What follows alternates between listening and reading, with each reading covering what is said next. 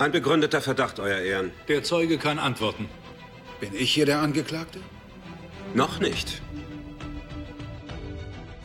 Wenn es dem Gericht genehm ist. Es ist dem Gericht genehm, zu entscheiden, wer spricht und wann. Aber war Ihr Verbrechen so groß, dass Sie zum Tode verurteilt werden mussten? Und wenn Sie darüber nachdenken, dann bedenken Sie auch dies. Herzlich willkommen zur ersten Folge unseres Podcasts, in der es um einen Film geht, der schon am Eröffnungswochenende rekordverdächtige Summen eingespielt hat. Ein Film, auf den viele, viele sehnsüchtig gewartet haben und der eine Trilogie komplettiert, die den Marvel-Fans die Milch einschießen lässt. Und damit geht es jetzt um. Als du den Zauberspruch verpfuscht hast, mit dem alle vergessen sollten, dass Peter Parker Spider-Man ist.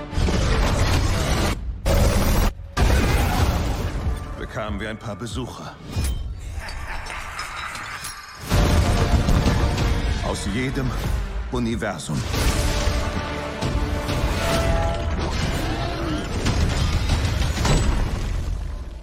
Hallo, Peter. Entschuldigung, wie war nochmal Ihr Name? Dr. Otto Octavius. Da draußen sind noch andere. Wir müssen sie zurückschicken. Also, Scooby-Doo, sie zurück! Wissen Sie, das ist eigentlich alles Ihr Chaos. Ich kenne selbst ein paar Zauberworte, angefangen mit dem Wort Bitte. Bitte, Scooby-Doo, sie zurück. Spider-Man, No Way Home. Ganz genau so sieht es aus. Äh, Nikolas, give us the deeds. Sag mal, Ja. wer da so seine Finger im Spiel hatte. Ja, also den Film, ja, braucht man eigentlich gar nicht so viel zu sagen, aber ich tue es mal trotzdem. Also ähm, Regie führt äh, wieder John Watts, das ist der Typ, der auch Spider-Man Homecoming und Spider-Man Far From Home gemacht hat. Vorher ist seine Filmografie relativ belanglos. Die haben ihn quasi, äh, quasi als Newcomer äh, groß rausgebracht mit den Filmen. Ähm, das Drehbuch ist von Chris McKenna und Eric Sommers. Das sind auch die beiden Typen, die die beiden Vorgängerfilme geschrieben haben. Und äh, davor haben die noch geschrieben Ant-Man and the Wasp. Also äh, sie kennen sich schon ein bisschen aus im MCU und haben auch Filme wie The Lego Batman Movie geschrieben, den ich mega geil fand. Die, die Kamera macht äh, Mauro Fiore. Äh, das ist auch, sind eigentlich äh, sind die, die Beteiligten hier relativ äh, mit Rang und Namen versehen. Der hat, äh, das ist ein Oscar-Preisträger, der hat unter anderem für Avatar damals die Kamera gemacht. Dafür hat er den Oscar bekommen und dann hat er noch für andere Filme die Kameraarbeit übernommen, zum Beispiel für die, äh, für den das A-Team-Film von damals ähm, und für den letzten oder einen der letzten X-Men-Filme, X-Men Dark Phoenix. Der war zwar kacke, aber immerhin, genau. Kein Unbekannter, der Mann. Ja, also die, äh, den kennt man auf jeden Fall. Und der Soundtrack ist auch von äh, keinem namenlosen äh, Anhänger, sondern von Michael Giacchino oder wahrscheinlich spricht man es anders aus, äh, auch ein Italiener, glaube ich. Ähm, Das voll die, auch das voll die Italiener-Connection. Sorry, dass ich unterbreche, oder? Mauro Fiore, der klingt auch so, als wäre irgendwie. der sind schon mafiöse Ich, ich wollte gerade Strukturen sagen, der klingt auch so, als wäre der sizilianischen Mafia entlaufen. Ähm, äh, babab, der ist auch Oscar-Preisträger, sogar zweimal. Der hat für Ratatouille damals und für Oben, also zwei äh, Pixar-Animationsfilme, den Oscar bekommen. Äh, und ansonsten hat er unter anderem die, die Musik gemacht für so gut wie alle Call of Duty-Spiele. Das ist so ein bisschen abseits der, der Filmbranche hat er sich verdingt. Also Äh, es genau. ist auf jeden Fall interessant. Ich meine, Call of Duty kann man drüber streiten. Ich habe auch nicht viel davon gespielt irgendwie, aber die Musik war eigentlich auch immer episch, wenn man es gezockt hat. Ja, was so, was so mit, mit Pathos und Epik aufgeladene Musik angeht, da hat er auf jeden Fall ein bisschen handwerklich was gelernt. Ähm, und auch der Cast äh, ist, lässt sich natürlich sehen, wie in den Vorgängerfilmen. Tom Holland spielt Peter Parker, aka Spider-Man. Dann haben wir noch Zendaya, die äh, seine Freundin spielt, MJ. Ähm, und auch sein Kumpel äh, Ned, der wird wieder von Jacob Batalon oder Batalon, ich weiß nicht, wie man das ausspricht, gespielt. Und dann haben wir Benedict Cumberbatch als Doctor Strange wieder dabei. Und was natürlich das Highlight des Films ist und auch mit der Grund, warum der so heiß erwartet wird, wir haben die alten Spider-Man-Bösewichte mit dabei und zwar auch wieder gespielt von ihren damaligen Schauspielern. Wir haben Alfred Molina als äh, Dr. Octavius, aka Doc Ock. Wir haben Willem Dafoe als grünen Kobold. Wir haben auch Jamie Foxx als Electro aus der The Amazing Spider-Man-Reihe. Ähm, und auch die weiteren Bösewichte sind mit ihrem Originalcast quasi besetzt. Also ein, ein insgesamt sehr hochkarätiges Ensemble. Ja, hochkarätig und irgendwie auch ziemlich opulent. Also das erklärt vielleicht auch, warum der Film so lang ist. 148 Minuten Spiellänge hat er. Das ist durchaus, das ist durchaus schon einer der längeren Sorte, würde ich mal sagen. Abge freigegeben ist er ab zwölf Jahren und in den deutschen Kinos seit dem 15.12. Budget lagen um die 200 Millionen US-Dollar, wenn ich mich da jetzt nicht täusche. Äh, Stichwort nochmal Eröffnungsdatum. Äh, wann hast du ihn gesehen? Ich habe ihn am Release-Tag gesehen, am 15.12., äh, auch in der ersten Vorstellung um, um 14 Uhr, was relativ geil ist, weil, also erstmal aus Corona-Gründen, weil das eine relativ leere Vorstellung war, aber ist richtig geil, solche Filme in der Nachmittagsvorstellung zu gucken, weil dann, dann weißt du, vor allem am Release-Tag, da sind die Hardcore-Fans, da sind die Leute, die es nicht mal abwarten konnten, bis 20 Uhr zu warten. Und du hast richtig so eine Energie im Saal gespürt, dass die Luft hat richtig gezittert. Ähm, und, und entsprechend war das auch, obwohl es nur so 20 Leute im Kinosaal waren, war das echt ein geiles Kinoerlebnis. Ich wollte es gerade sagen, das steigert ja wahrscheinlich auch noch mal den Wert von so einem Kinoerlebnis. Ich muss sagen, ich habe sowas noch nie gehabt. Du hast mir schon öfter mal davon berichtet, dass du mal in so Kinos gesessen hast, wo so richtige Filme, die einfach für Fans gemacht worden sind, dann auch, da kommen wir auch gleich noch drauf zu sprechen, erlebt wurden von Leuten, die eben auch so, so nah an der Materie dran waren. Und ich habe so ein Erlebnis noch nie gehabt. Also ich war noch nie in einem Film, wo wirklich man merken konnte, das Publikum geht richtig mit. Und das ist jetzt hier in dem Fall gar nicht der Tatsache geschuldet, dass ich ihn zu spät geguckt habe, weil ich habe ihn auch drei oder vier Tage nach dem Release oder so habe ich ihn geschaut. Also da hab, ich war mhm. auch davon ausgegangen, dass da jetzt auch nur die Hardliner sind, aber dem war nicht so. Das war ein bisschen schade. Ja, ja, man muss entweder echt eine richtig frühe Vorstellung oder man hat einfach Glück und es sind geile Leute da. Ich hatte das auch noch nicht so häufig. Es ist halt häufig bei Marvel-Filmen, weil Marvel halt so eine krasse Fan-Community hat. Und ein Film, wo ich damals noch äh, mich dran erinnern kann, war beim siebten Fast and Furious Teil, über den man jetzt qualitativ streiten kann.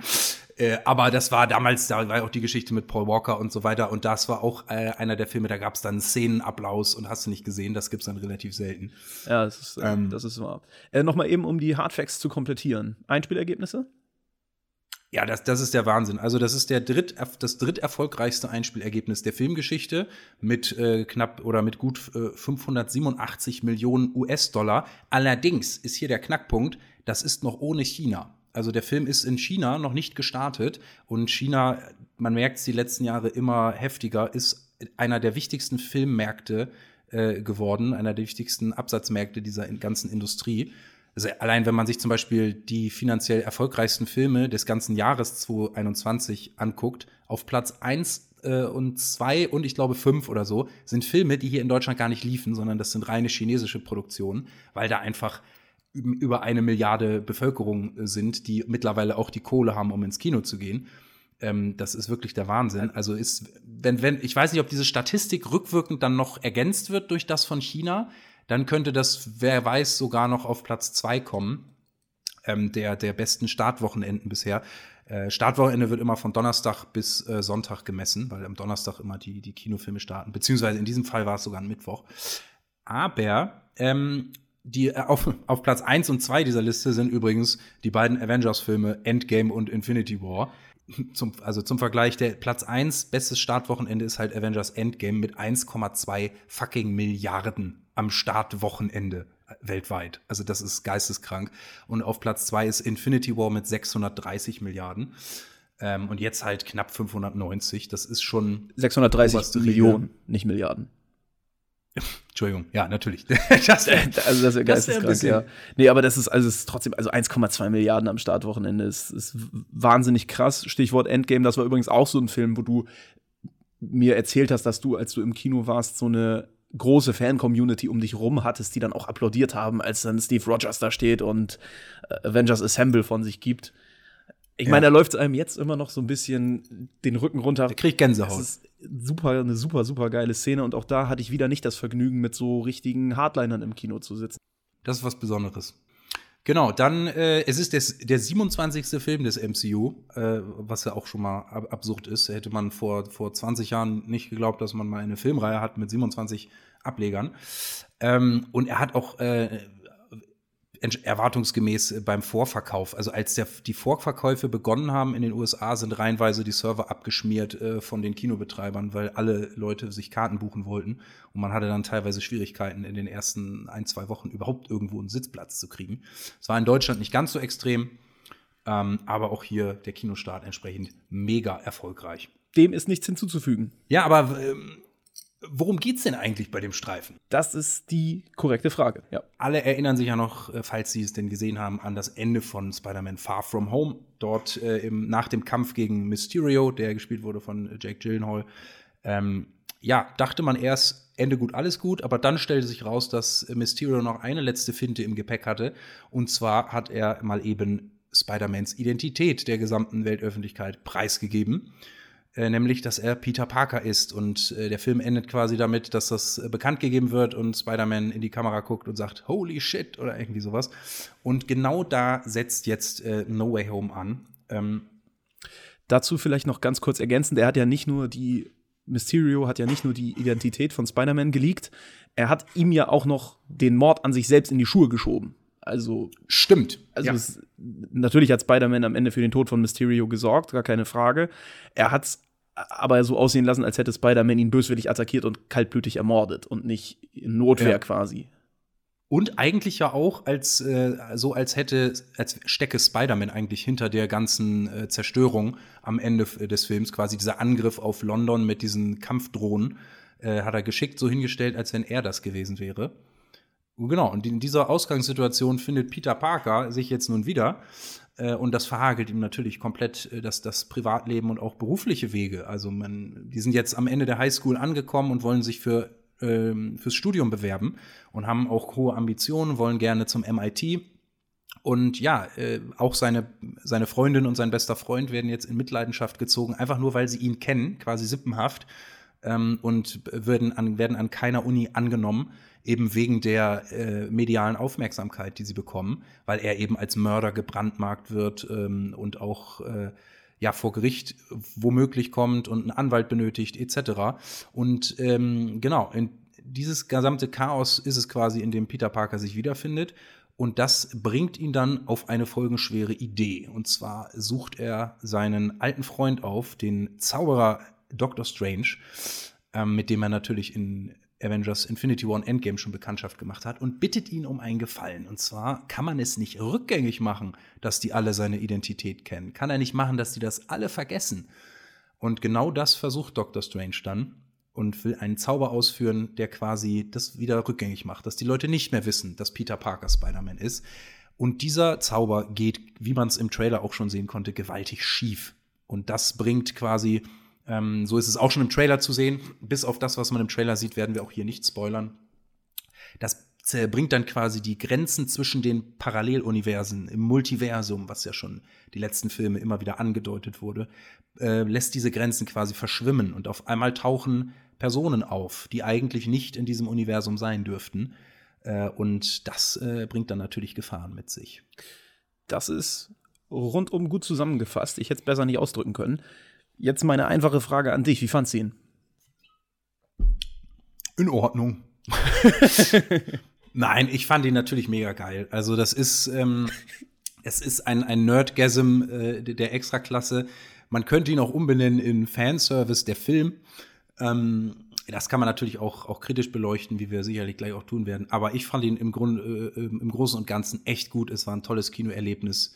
Äh, und als Spider-Man-Film-Fan der, der alten Garde quasi holt der Film einen einfach komplett ab. Also man muss sozusagen, ich hab, äh, bin mit, den, mit der alten Spider-Man-Trilogie von Sam Raimi bin ich aufgewachsen. Also ich habe die natürlich nicht im Kino gesehen, da war ich ticken zu jung für, aber auf DVD habe ich die rauf und runter geguckt ähm, und Spider-Man war für mich immer einfach der Superheld schlechthin.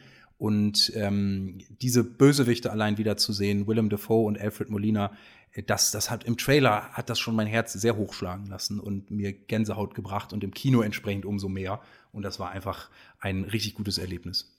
Und wie fandst du ihn?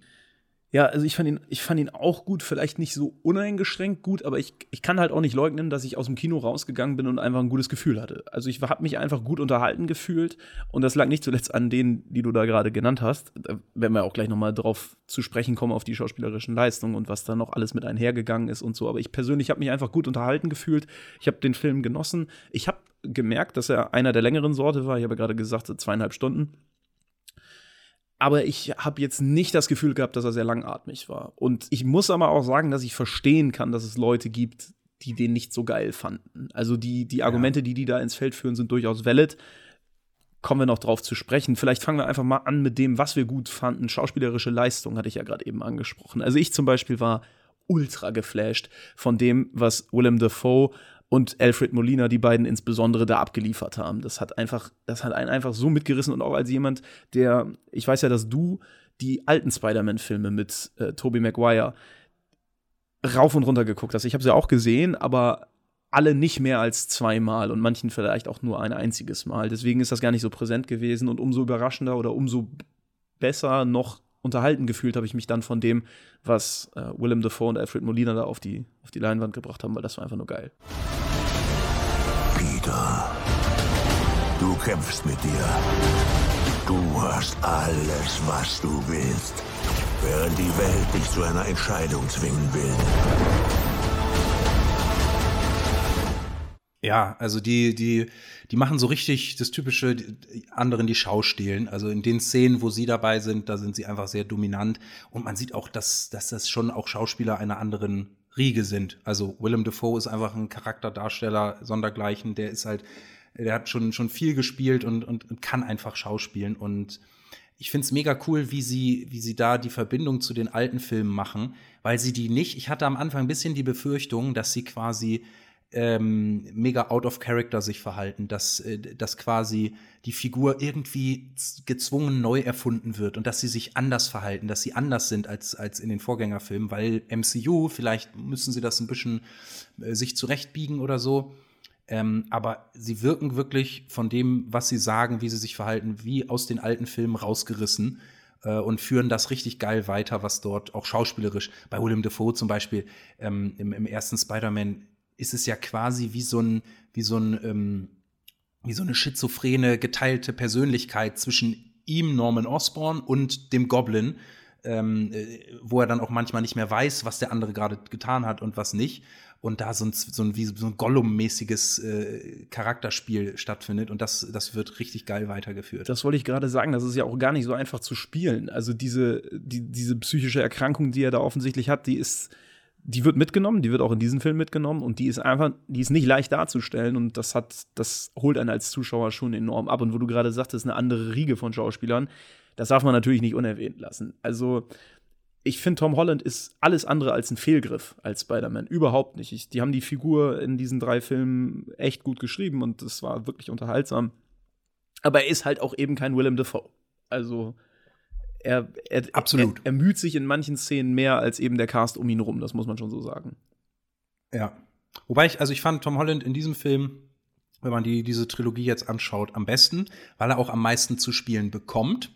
Ähm, aber natürlich, er ist jetzt, äh, er wird jetzt in absehbarer Zeit keinen Oscar bekommen oder sowas. Ähm, in, in, dieser Riege des, des Schauspiels äh, spielt er einfach nicht. Ähm, noch ein Fun Fact zu, zu Willem Dafoe übrigens. Das ist, ähm, das habe ich auch vor kurzem erst gelesen in den alten Filmen war es so und in diesem Film auch wieder, dass er in den Szenen, also Willem Dafoe, wenn du den mal googelst, der hat ein sehr komisches Gebiss. Der hat, der hat, der hat richtig fiese Eckzähne, äh, das auch nicht so ganz normal ist, aber das ist irgendwie so sein Markenzeichen. Und es war tatsächlich so, dass er in den Szenen, in denen er Norman Osborn spielt, künstliche Zähne eingesetzt bekommen hat, damit die Zähne normaler aussehen quasi. Und in den Szenen, in denen er den grünen Kobold spielt, äh, da hat er dann seine echten Zähne und macht dieses fiese, richtig breite Grinsen, wo er dann diese, diese Fangzähne regelrecht hat. Und das hat man in diesem Film auch wieder weitergemacht. Finde ich richtig cool. Finde ich, ist ein interessanter Funfact. Das ist auch etwas, was ich nicht wusste. Das ist natürlich getrickst. Also, das ist ja im, im, im Rahmen der MCU-Realität auch eigentlich nicht im Bereich des Möglichen. Aber ist halt filmemacherisch ein cleverer Trick. Genau, man, wenn man es nicht weiß, merkt man es nicht, aber man irgendwie unterbewusst nimmt man wahr, dass da was anderes ist und das unterstreicht so ein bisschen die, die Atmosphäre. Hilft so einem Schauspieler, der eh gut ist, dann natürlich zusätzlich. Das ist schon, das ist schon klar. Wo du gerade sagtest, Tom Holland hat was zu spielen bekommen. Da müssen wir jetzt einmal auf die, möglichst spoilerfrei, auf die Reise eingehen, die Peter Parker hinter sich bringt. Weil das fand ich war eigentlich auch eine der Stärken, die dieser Film, die dieser Film hatte. Nämlich, dass sein Handeln von Konsequenzen diesmal begleitet ist. Das ist in den früheren Filmen halt oder in den beiden vorangegangenen Filmen halt eben nicht so. Und das ist natürlich auch etwas, was dich schauspielerisch dann einfach auch mehr fordert. Absolut, ja. Das gibt dir einfach mehr zu spielen. Ähm, Ja, das war auch immer so ein bisschen der größte Kritikpunkt an Tom Holland. Ja, da kann er eigentlich nichts für, ist eigentlich dem, dem Skript geschuldet. Aber wenn man sich Homecoming und Far From Home anguckt, da passiert halt nie wirklich was Schlimmes, nicht? Also, wenn man abgesehen vom, von dem Post-Credit-Ende von Far From Home, ähm, aber das rechne ich jetzt eher diesem Film zu. So bei den alten Spider-Man-Filmen, das war immer das, worum es ging, dass du eine Entscheidung triffst, über die du vielleicht gar nicht viel nachdenkst und die hat am Ende unglaubliche Konsequenzen. So, äh, äh, Tobey Maguires Spider-Man lässt diesen einen Dieb entkommen, weil er sich persönlich rächen will aus so einem niederen Trieb heraus. Und was macht der? Der tötet Onkel Ben. Und auf einmal ist er dafür verantwortlich. Eine Riesenkonsequenz, mit der er dann leben muss, die ihn dann auch prägt und formt.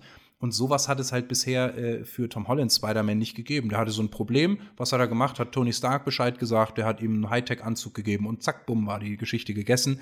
Ähm, ja, und in, in Far From Home, da waren die dann irgendwie auf Klassenfahrt und äh, da war so das, das Schlimmste, was im Raum stand, dass die Klassenfahrt abgebrochen wird. also, ja. Das war übertrieben, übertrieben gesagt. So, und wir haben es hier jetzt mit einem ernsthafteren Film zu tun, was auch die, die Story-Prämisse. Er trifft eine Entscheidung und auf einmal sind äh, sechs oder fünf, ich habe jetzt nicht durchgezählt, Bösewichte äh, da, die eigentlich nicht da sein sollen. Ähm, und das zeichnet diesen Film auf jeden Fall innerhalb dieser Trilogie extrem aus. Ja, auf alle Fälle, dass eben das Handeln Konsequenzen hat. Ich wollte es auch gerade sagen, das ist auch etwas, was mir das Filmerlebnis halt auch noch mal versüßt hat. Einer der Punkte, warum ich ihn am Ende so gut fand, war eben die Tatsache, dass Tom Holland jetzt so nicht Tom Holland, Spider-Man, gespielt von Tom Holland, wird erwachsen. Und diese Heldenreise, die es ja in so gut wie jedem Superman-Film gibt, war jetzt eine, die für ihn als Charakter auch wahnsinnig, wahnsinnig bedeutsam ist, weil er eben jetzt hinterher ein anderer, ein anderer Spider-Man ist, als er vorher war. Und das fand ich so, ja. das fand ich wirklich das, was, was mich an dem Film auch echt gecatcht hat. Und das bringt uns zu einem der Haupt, glaube ich, Kritikpunkte. Also, wenn man den Film wenn man rausgeht und denkt sich, wow, was war das denn jetzt, dann wird das vor allem einen Grund haben, und zwar die Story. Also der, der, Grund, der Grundaufhänger, die Prämisse der Story. Und da kann ich, hattest du auch schon gesagt, grundsätzlich verstehen, wenn Leute da Bauchschmerzen haben. Und zwar diese, dieser Grundbaustein äh, mit dem misslungenen Zauber von Doctor Strange. Weil, also es gibt viele, die dann, die dann sagen, würde ein Doctor Strange der, der oberste Zauberer, Verantwortung ohne Ende. Würde der wirklich leichtfertig, nur damit äh, ein Teenager auf sein Lieblingscollege gehen kann, einen quasi einen Zauber durchführen, der solche Gefahren birgt, das Multiversum zum Einsturz zu bringen oder alles äh, durcheinander zu bringen, würde der das mal ebenso lapidar äh, ausführen. Es gibt ja auch namhafte Vertreter, aber halt nicht so viele, die genau das kritisieren. Also David Hein war ja einer von denen, die das so mit, mit am populärsten quasi repliziert haben. Ich habe heute aber auch einen Beitrag bei filmstarts.de gesehen, völlig unabhängig davon in dieselbe Kerbe reingeschlagen. Das, was wir so gut fanden und was viele andere so gut fanden, äh, ist ist etwas, was er dann eben nicht so stark fand in diesem Beitrag. Also David Hein und irgendeiner aus der Filmstaatsredaktion haben diesen Film durchaus als schlecht empfunden. Diese Menschen gibt es auch, aber sie sind bei diesem Film seltsamerweise echt in der Unterzahl. Also er ist nicht ja. so, er ist nicht so polarisierend wie dieses gigantische Plothole das eigentlich vermuten ließe. Ja, ich habe allerdings auch eine, ähm, ich muss ein bisschen was dagegen halten. Am Anfang habe ich auch gedacht, ja, wenn man, wenn man diese, diese Pille quasi nicht schluckt, also wenn man, wenn man sich daran am Anfang stört, dann kann man auch den Rest des Films nicht so wirklich genießen, weil man sich die ganze Zeit denkt, ja, ey Leute, das ist ja jetzt nur passiert, weil ihr am Anfang so hirnrissig wart. äh, ja. ja. So, hast du das, hast du das Zauberhandbuch nicht gelesen? Aber ähm, ehrlich gesagt, ganz so out of character ist mir dann aufgefallen, ist das auch gar nicht. Also, was ja als Beispiel häufig gebracht wird, ist in Avengers Infinity War. Da ist Doctor Strange ja wirklich ähm, will, macht quasi ganz klar, dass er für nichts in der Welt den Zeitstein hergibt und so. Er sagt, ich lasse lieber euch alle über die Klinge springen. Es gibt hier ganz klare Regeln. Wir werden den Zeitstein nicht opfern, wir werden ihn nicht hergeben. Ähm, am Ende macht er es dann, weil er quasi mehr weiß als die anderen, weil er in die Zukunft geguckt hat und so weiter. Aber ähm, man kann das zumindest so rechtfertigen in seinem eigenen Solofilm, in Doctor Strange. Ist es am Ende auch so, dass er, sage ich mal, die Regeln dieser Zauberergilde äh, sehr schwammig auslegt und quasi ausreizt, weil ihm am Ende auch gesagt wird, nein, du darfst den Zeitstein nicht benutzen, du darfst nicht mit der Zeit rumhantieren rum, äh, und rumfuschen. Und genau das macht er aber am Ende gegen den Rat seiner Zaubererkollegen, weswegen dann auch einer seiner Zaubererkumpels sich gegen ihn wendet und quasi verschwindet, der dann äh, nebenbei bemerkt in Doctor Strange 2 als Bösewicht auftauchen wird, weil er eben mit diesem Umgang, äh, diesem fahrlässigen Umgang mit der Raumzeitstabilität nicht zufrieden ist.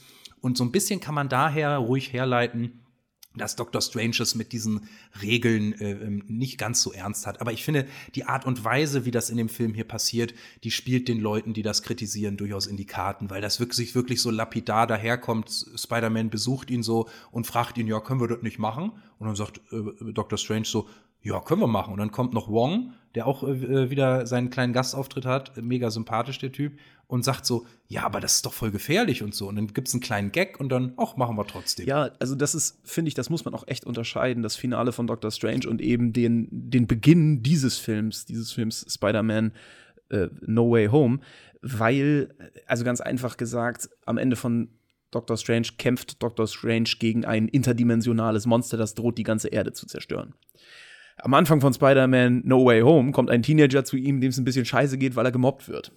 Das ist, das ist halt schon ein Unterschied. Das ist halt schon ein Unterschied, ja. ob man für das eine oder das andere die Regeln bricht. Deswegen finde ich, äh, du hast natürlich recht. Strange ist so jemand, der vielleicht einen Hang dazu hat, unter bestimmten Voraussetzungen die Regeln ein bisschen zu verbiegen oder sie zu brechen.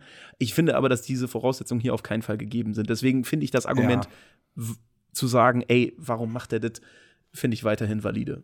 Ähm, ich weiß nicht, wollen wir vielleicht mal in, den, in, die richtig, in die richtig heiße Phase eintauchen und vielleicht ab hier eine Spoilerwarnung aussprechen? Ja, machen wir mal. Ich, mir brennt's auch unter den Fingernägeln. Ab hier, wer den Film noch nicht gesehen hat, äh, tut es bitte. Klare Empfehlungen können wir schon mal, schon mal vorweg sagen. Äh, geht ins Kino und schaut ihn. Äh, und ansonsten äh, brecht diesen Podcast am besten hier ab. Gut, ab hier, ab jetzt Spoilerwarnung. Also, wenn man diese, diese Storypille schluckt, wenn man, wenn man das akzeptiert, dass diese, diese Fahrlässigkeit am Anfang stattfindet, dann bekommt man einfach nur einen filmischen Samenerguss geliefert. Ähm, allein natürlich, es wurde ja im Vorfeld sehr viel spekuliert. Es gab von Anfang an die Gerüchte, sind die alten Spider-Man-Darsteller wieder mit dabei. Äh, in den Trailern hat man sie, wie sich rausstellt, rausretuschiert aus den Szenen, die dann tatsächlich im Film sind, denn es ist tatsächlich so, dass Tobey Maguire und Andrew Garfield wieder da sind und allein allein diese Momente oder fangen wir erstmal mit einem, ganz, mit einem Moment an, der noch davor kommt. Ja, ganz genau so ist es. Nicht nur Tobey Maguire und Andrew Garfield finden ihren Weg in diesen Film und in dieses Spider-Man-Universum, sondern einer, der in diesem Universum schon stattfindet, wird in dem Film mit untergebracht. Das kann man natürlich auch als Fanservice verbuchen, überhaupt keine Frage, weil der Auftritt, den der besagte Mann hat und wir nennen ihn er gleich. trägt nicht, nichts zur, zur Story bei. Aber absolut überhaupt nichts. Er hat aber halt einfach nur einen Moment, wo er mal kurz zeigt, dass er ordentlich was auf der Naht hat und die, die Rede ist von keinem geringeren als Charlie Cox, der Daredevil gibt. Genau, beziehungsweise Matt Murdock in dem Fall. Also er taucht nur, nur als Anwalt auf, um quasi Spider-Man, äh, äh Peter Parker zu beraten in, in der Misere, die, in der er gerade steckt, weil er, die werden, da gibt's dann so Verhörszenen am Anfang, wo sie zu den Geschehnissen in London verhört werden. Und dann ist klar, äh, ohne meinen Anwalt sage ich hier nichts mehr. Und dann kommt diese geile Szene, wo, wo, äh, wo Matt Murdock in den Raum kommt. Und das ist auch die, die erste Szene. Es gab wirklich Szenenapplaus im Kino. Die Leute und auch nicht, nicht so ein, dass man sich denkt, ach, jetzt applaudiere ich mal, sondern du hast richtig gemerkt, das war so richtig impulsiv. Die, den Leuten ist es einfach rausgeplatzt und mir auch. Alle haben, irgendwer hat gepfiffen, einer hat so, ja, yeah! geschrieben. Und, und, und, und drei, vier Leute haben geklatscht, weil das einfach so ein, so ein, so, ein Moment ist, wo, wo der geneigte Nerd und Fan einfach nicht mehr ruhig auf dem Stuhl sitzen kann. Das ist so. Und mir hat es auch, auch enorm gefallen. Ich musste meiner Mitbewohnerin, die mit mir im Kino war und die Netflix sind es Netflix-Serien oder Disney Plus? Ich weiß es gerade gar nicht. Äh, ja, das war damals die, die Kooperation von Marvel und Netflix. Genau, die Defenders-Reihe heißt das. Ja, das sind vier Serien, namentlich Daredevil als allererste, der da eben auch auftaucht.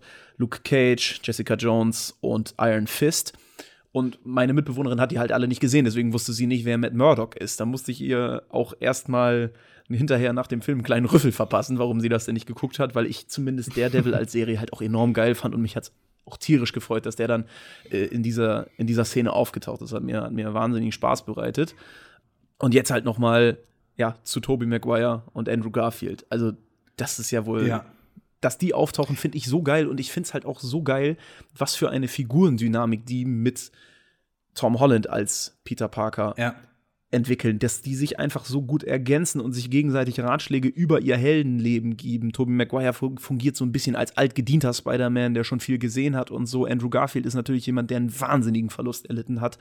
Äh, das sind einfach so Sachen, die Tom Holland auf seiner nicht gerade angenehmen Heldenreise begleiten und ihm helfen, mit den Konsequenzen, die er zu tragen hat, fertig zu werden. Und das muss ich sagen, hat enorm gut funktioniert die haben ja auch alle ein bisschen unterschiedliche Interpretationen von Peter Parker gespielt. Und dann äh, ergänzt sich das auch noch so cool, wie, weil Andrew Garfield ist so ein komplett der Technik-Nerd, der so immer sofort ähm, als, als, als Tobey Maguire dann zeigt, dass er gar keine Webshooter hat, also keine Geräte an den Händen, mit denen er die Netze schießt, sondern dass die wirklich aus seiner Haut kommen äh, dann ist Andrew Garfield ist, ist, dann sofort so, oh, wie funktioniert das? Zeig mir, erklärt mir das und sowas. Und, äh, und Tom Holland ist einfach nur so, oh, voll cool.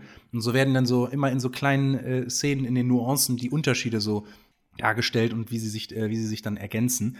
Und das ist einfach nur mega cool. Ich muss allerdings sagen, von der Szene, wo sie revealed werden quasi, ich fand die cool, ich fand den Drive in dem Moment gut, aber am Ende war ich ein bisschen enttäuscht von dieser Szene, weil das so, das ist so was, so was Bescheidenes. Die sind da einfach in dem Wohnzimmer von, von Nets Großmutter und dann kommen die da nacheinander durch das Portal durch. Ich hatte ehrlich gesagt gedacht, wenn die, äh, in, wenn die auftauchen, dann wären das, wären das Szenen mit irgendwie mehr Pathos, dass sie irgendwie äh, in letzter Sekunde irgendwen retten oder sowas. Klar, keine Frage, hätte diesen beiden Charakteren auch gestanden. Ich muss aber auch sagen, dass genau dieses Bodenständige ja das ist, was Spider-Man ausmacht. Ja, gut, das stimmt. Your, your friendly Spidey from the neighborhood oder wie sie ihn immer nennen. Ja. Finde ich, finde ich eigentlich irgendwie passend, dass die dann, dass die dann auch so eingeführt werden in den Film. Und vor allem symbolisch dieses, dass sie durch so ein Doctor Strange Zauberportal reinkommen, weil sie quasi durch, ein, durch eine Tür in das MCU hineinkommen und so. War ja einfach ja. Einfach richtig geil. Ja. ja. Und dann auch, da habe ich wirklich auch Tränen gelacht, wo, wo sie dann ihm nicht glauben, dass er Spider-Man ist. Und dann musste, musste er sich da so an ja. die Decke hängen. Das ist echt äh, köstlich. Ja, ähm, das ist tatsächlich so. Also Humor funktioniert in dem Film auch einigermaßen und er übertreibt es halt nicht mit dem Humor. Das, äh, das was mich am Ende von dem Film wirklich so überzeugt hat, war halt, ich sagte es gerade eben schon, die Konsequenzen, die er zu tragen hat, die ja am Ende quasi wirklich ihr Maximum erreichen. Schon unterwegs ja. in dem Film passiert etwas, was wahnsinnig traurig ist. Tante May stirbt. Ganz genau so ist es. Und das ist ein wahnsinnig herzzerreißender und trauriger Moment, dass, dass sie eben stirbt und auch sie ihm so ein Stück weit mit auf den Weg gibt, dass aus großer Kraft große Verantwortung folgt. Dieses Credo von Spider-Man ist in diesem ja. Film wirklich so omnipräsent, das kann manch einem echt auf den Sack gehen. Das kann ich total verstehen, wenn Leute sagen, dass das zu oft runtergebetet wird. Aber es passt halt zum Tonus des Films und es wird an mehreren Stellen gesagt, ich finde es total, ich total geil, dass, dass sie das da eingebaut haben. Ja, ich fand's, ich fand's auch richtig gut. Ich äh, fand die Inszenierung der Szene, wo sie stirbt, ein bisschen geht so, weil es sieht ja erst so aus, als wenn sie überlebt hätte, weil sie noch, sie, sie noch steht und noch mit ihm redet und so. Und in dem Moment habe ich erst schon mit den Augen gerollt und, und, und habe so gedacht, nein, jetzt, jetzt war da einfach die Riesenexplosion, äh, weil sie von einer dieser, dieser grüne Kobold-Granaten quasi getroffen wird. Was ich auch krass finde, der grüne Kobold tötet einfach äh, Tante May richtig krass. Ähm, und dann sieht es erst so aus, als ob sie es doch äh, überstanden hat. Und dann äh, sackt sie aber zusammen und, und scheidet dann doch dahin. Da hätte ich mir so gedacht, das hätte, glaube ich, noch mehr Power gehabt, wenn sie, wenn man nicht erst gedacht hätte, ach, jetzt überlebt die das auch noch. Ist ja klar. Hier passiert ja eh nichts Schlimmes. Und dann wird man dann doch eines, äh, eines Besseren belehrt. Aber auf jeden Fall ähm, eine, sehr, eine sehr coole Szene. Und vor allem, dass dann am Ende, als die, die drei Spider-Mans dann aufeinandertreffen, und auch äh, über ihre Verluste reden, dann sagen sie ihm auch diesen Satz aus großer Kraft folgt großer Verantwortung. Er ist dann, er denkt sich dann so, woher kennt ihr, woher habt ihr diesen Satz so? Weil natürlich die beiden das auch jeweils von ihren, ähm, äh, von ihren Verlusten quasi mit auf den Weg bekommen haben. Ja, und äh, das ist übrigens auch noch ein ganz, ganz, ganz entscheidender Punkt oder eine wahnsinnig, wahnsinnig emotionale Szene, nämlich als der Spider-Man von Andrew Garfield MJ, also Tom Hollands MJ, rettet als sie dabei ist, von einem hohen, von einem hohen Gerüst runterzustürzen, quasi. Wir erinnern uns, Amazing Spider-Man, genau da gelingt ihm das ja nicht.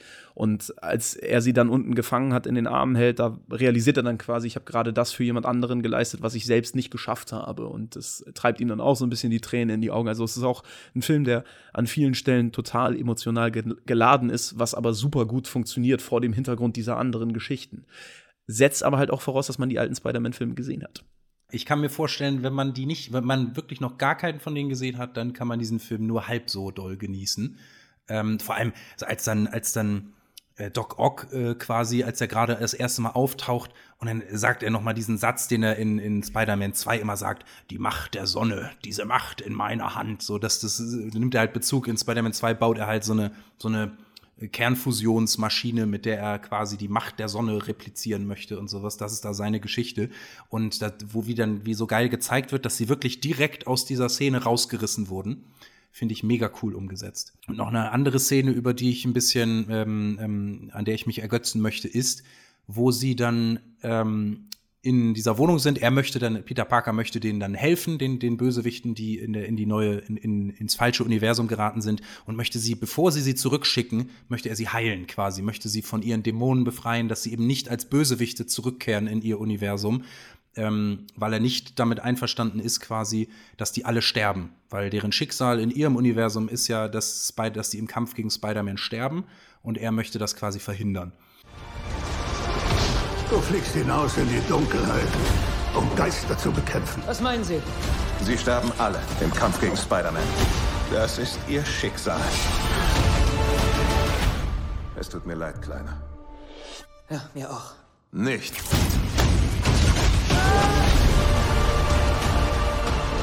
Es muss einen anderen Weg geben. Gibt es nicht. Und ähm, dann, dann ah, scheint es so, als würden sie alle an einem Strang ziehen und zusammenzuarbeiten.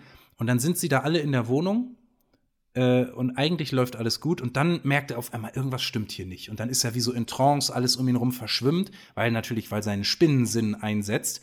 Und er merkt, irgendwas hat sich hier gerade verändert. Und dann sieht man ihn so die verschiedenen Figuren abscannen und man weiß nicht, dann fährt die Kamera so in, einem, äh, in einer durchgehenden Einstellung durch den Raum.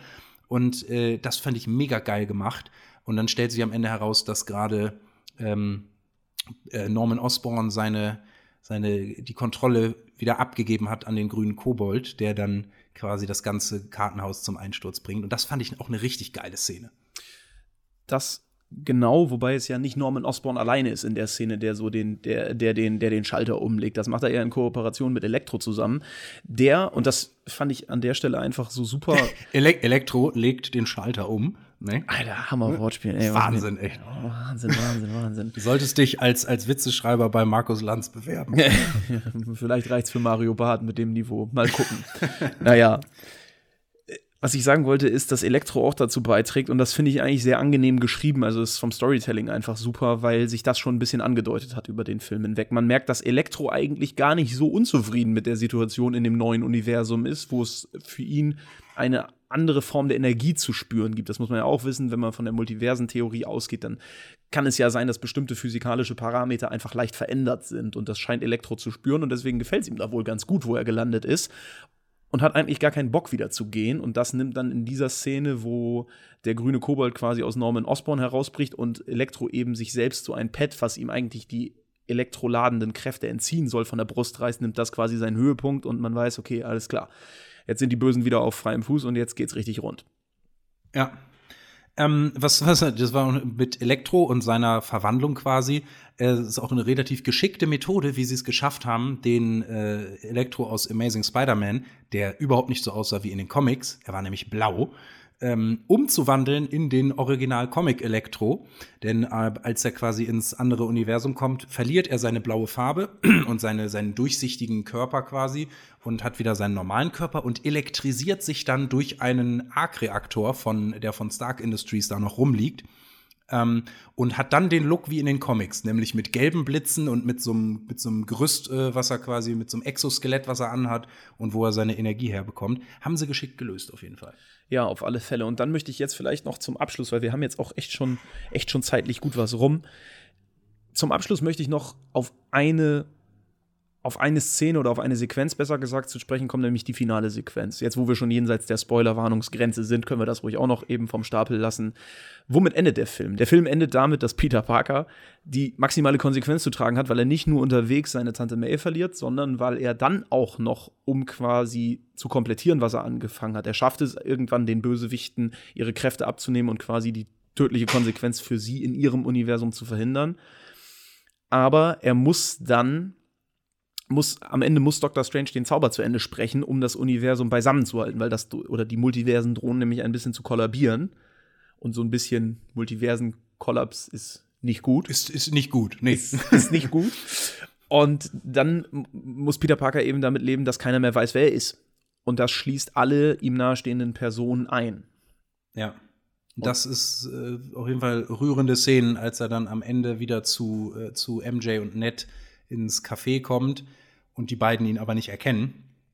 Ich muss, ey, da hatte ich mit einer Sache gerechnet, über die ich mich dann aufgeregt hätte. Deswegen bin ich froh, dass es nicht passiert ist. Ich habe in dem Moment habe ich damit gerechnet, dass MJ auf einmal Ned küsst und sich dann rausstellt, dass die jetzt irgendwie zusammen sind oder sowas. Ohne Scheiß ich auch. Ohne Scheiß ich auch. Ich habe erst gedacht, was also passiert das jetzt wirklich? Und dann, ja. ich muss ich sagen, hätte, ich hätte scheiße gefunden. Ja, ich hätte es auch scheiße gefunden. Also ich muss sagen, ich, bevor es nicht passiert ist, ähm, man muss, man muss zu dieser Endsequenz muss man eins sagen. Erstmal hat sie bei mir dazu beigetragen, dass eben diese tragische Heldenreise von Tom Hollands Peter Parker komplettiert wird. Das fand ich einfach, hat dem Film eine Menge Authentiz Authentizität verliehen am Ende. Ich weiß nicht, ob ich es gerade richtig gesagt habe. Ja, schon, bestimmt. Ähm, bestimmt. Das hat dem Film am Ende einfach, einfach so ein gutes Roundup gegeben. Und gleichzeitig muss man aber auch sagen, das war jetzt von wirtschaftlicher Seite von Netflix, äh, Netflix sage ich schon, von wirtschaftlicher Seite vom MCU, von Marvel, von Disney gar nicht so blöd gelöst, weil man ihn damit halbwegs sicher aus diesem Universum rausgeschrieben hat. Es steht ja noch in den Sternen, ob Peter Parker mein Gott, was ist los mit mir? Ob Tom Holland den Peter Parker noch weitergeben wird, das weiß man ja alles noch nicht. Und äh, er hat ja auch schon verlautbaren lassen, dass er sich von dieser Rolle erstmal ein bisschen distanzieren möchte. Und so hat man sich quasi direkt ein Hintertürchen aufgestoßen, dass man im MCU jetzt erstmal nicht mehr so viel von Spider-Man reden wird, weil die Leute eben nicht mehr wissen, wer er ist.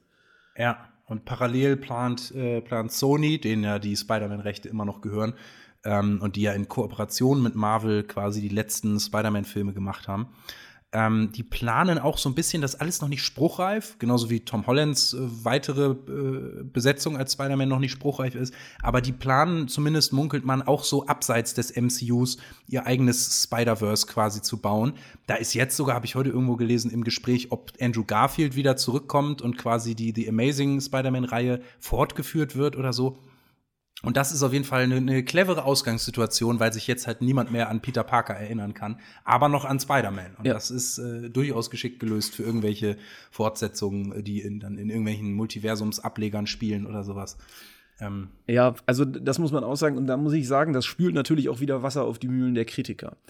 David Hein hat das irgendwie treffend formuliert. Für ihn ist nicht die Tatsache, dass die Story ein bisschen unrund aufgezogen wird, der ausschlaggebende Punkt, sondern mehr den Grund, den er dahinter vermutet, nämlich, dass man einfach eben Geld in die Kassen spülen wollte mit diesem Film. Und das tut man so natürlich auch. Man hält sich die Tür weiter offen, indem man eben noch diverse Ableger einfach zulässt oder auch nicht zulässt und so. Das ist wirtschaftlich auch einfach eine kluge Entscheidung. Und wenn man das weiß, dass hinter vielen dieser Entscheidungen, auch hinter diesen, diesem gigantischen Gebaren mit den ganzen Bösewichten und natürlich tollen Schauspielern am Ende auch wirtschaftliche Interessen stecken, dann kann ich verstehen, dass es Leute gibt, die den Film scheiße fanden.